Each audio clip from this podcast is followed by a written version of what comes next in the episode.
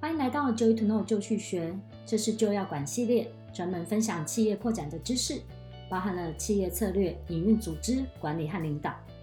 请记得订阅我们的频道哦。今天要和你分享的是回归行销的基本：善意与人性。以下是个真实发生的故事：二零一九年十二月三十一日跨年夜，一对来自美国纽约市的夫妻带着两名年幼的子女。到加拿大蒙特娄度假，然而破坏休假心情的鸟事发生了。首先，原本预定好的餐厅出了状况，无法接受这一家人在那里用餐。还好科技昌明的现代，透过定位 App Open Table，这家人的晚餐有了着落，订好了一家名为 Alex H 餐厅晚上九点的位置。爸爸开开心心的再透过 Uber 的 App 订了交通工具，准备搭车前往。车子抵达后，司机看到有位四岁的小朋友。由于车上没有儿童安全座椅，该司机表示无法提供载客服务。原本不以为意的父亲就让 Uber 车离开，想说再叫就有了。可是没想到之后连续叫了三台，都发生同样的状况。眼看着时间赶不及准时抵达，又累又饿的一家人决定就在附近找家麦当劳填饱肚子。准备带着一肚子鸟气结束这天的旅程。爸爸拿起电话打到餐厅，告知这个状况，并为自己这么晚才临时取消的行为向对方致歉。对方也给予非常善意的回应，并同意取消订位。这失望、饥饿且疲惫的一家人起身走回旅馆，并打算在回程中的一家麦当劳打发晚餐。此时，爸爸突然收到了一则简讯：“嗨。”我是 Alex H 的爱德华，我们稍早有通过电话。你打电话来告诉我们，因为 Uber 的问题没办法来我们餐厅用餐。如果你在旅馆 Airbnb 的话，我可以亲自送餐过去给你。不管怎样，我都祝福你们有一个很棒的新年假期，也谢谢你们愿意选择我们家餐厅。爸爸惊讶地看着简讯，这个人是谁呀？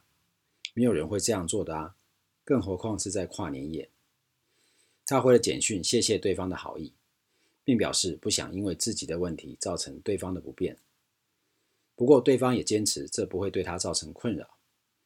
几封简讯的往返，这位好奇的父亲问道：“爱德华，你的提议真的代表非常大的善意。小孩子们走了一公里已经累了，得很快喂他们吃点东西。我们很喜欢蒙特娄。”下次回来时一定去造访你的餐厅，届时我希望能亲自见到你。你做出超乎寻常的举动，请问您是老板吗？爱德华回复：“这真的没关系，我很同情你们的处境，而且完全了解你们得赶快找到东西吃。幸好你们在的地点很方便，我很高兴你喜欢这里。有机会服务你的话，我们会很荣幸。餐厅是我和我姐姐开的。”从你电话的区码，我想你是纽约客。我也很喜欢纽约，我姐姐住在那里，我常去找她。我到纽约时，纽约人对我都很友善，所以有机会帮助纽约的人，我也很开心。这位感动的父亲是知名高科技投资研究机构 CB Insights 的创办人和执行长 Anand Sawant。他将这段美好的邂逅用 email 传给数以万计 CB Insights 的订阅客户，并在信件结束前大大推荐所有到蒙特楼的旅客务必去 Alex H 餐厅用餐，而且要点大餐跟给很多的小费。你看，这是多么有效而且价值连城的行销宣传。随着科技与社会的进步与演变，行销理论、手法甚至花招可谓层出不穷。从行销一点零、二点零、三点零到四点零，不仅令人眼花缭乱，而且想追都追不上。但是 Anand Sawant 分享的这个亲身经历，正说明了一个行销的基本：善意与人性。从善意与人性出发，会得到超乎想象的效果。脱离了善意与人性，再炫的行销手法，最终也可能只会是昙花一现，无法持续。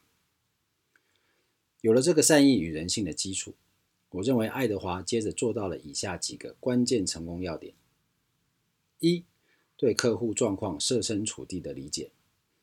爱德华知道客户是一家人出游，且带着两个小孩，遇到这样的状况，想必一定很怄，且很不开心。这点同理心已经让客户感受到对方的温暖。二，负起更大的责任。爱德华不只接受定位取消，并愿意承受损失，更进一步表示愿意将餐点亲自送到客户的旅馆，让他们一家人仍可以享受美好的晚餐。诚如 Anand Samwal 所说，没有人会这样做，毕竟这不是爱德华的责任。可是他却愿意负起更大的责任，只为让客户开心，这让客户惊讶并赞叹不已。三，找到与客户的共同点，拉近彼此的距离。爱德华从客户的电话区码发现对方来自纽约市，并主动询问且分享自己与纽约市的关系，以及对纽约人的好感，甚至以帮助纽约人来回报自己在纽约时所受到纽约人的善意对待。这下子立刻拉近了与这个陌生异乡客人的距离，得到了对方极大的亲和力。所以，不管行销理论手法多么日新月异、与时俱进。我认为永远脱离不了这两个基本的重点：善意与人性。毕竟，任何的商品与服务，检视其成功与否，最重要的因素就在于他们能如何借由解决使用者的问题，最终提升整体状况的程度。行销的作用，就是用最适当的方式传递这个好消息。所谓“好事传千里”，或英文的 “Good words travel far”。不正是这个概念吗？而这个好事或 good words，说穿了就是善意与人性。所以在不断钻研与提升最前沿行销策略的同时，也别忘了必须回归行销的基本。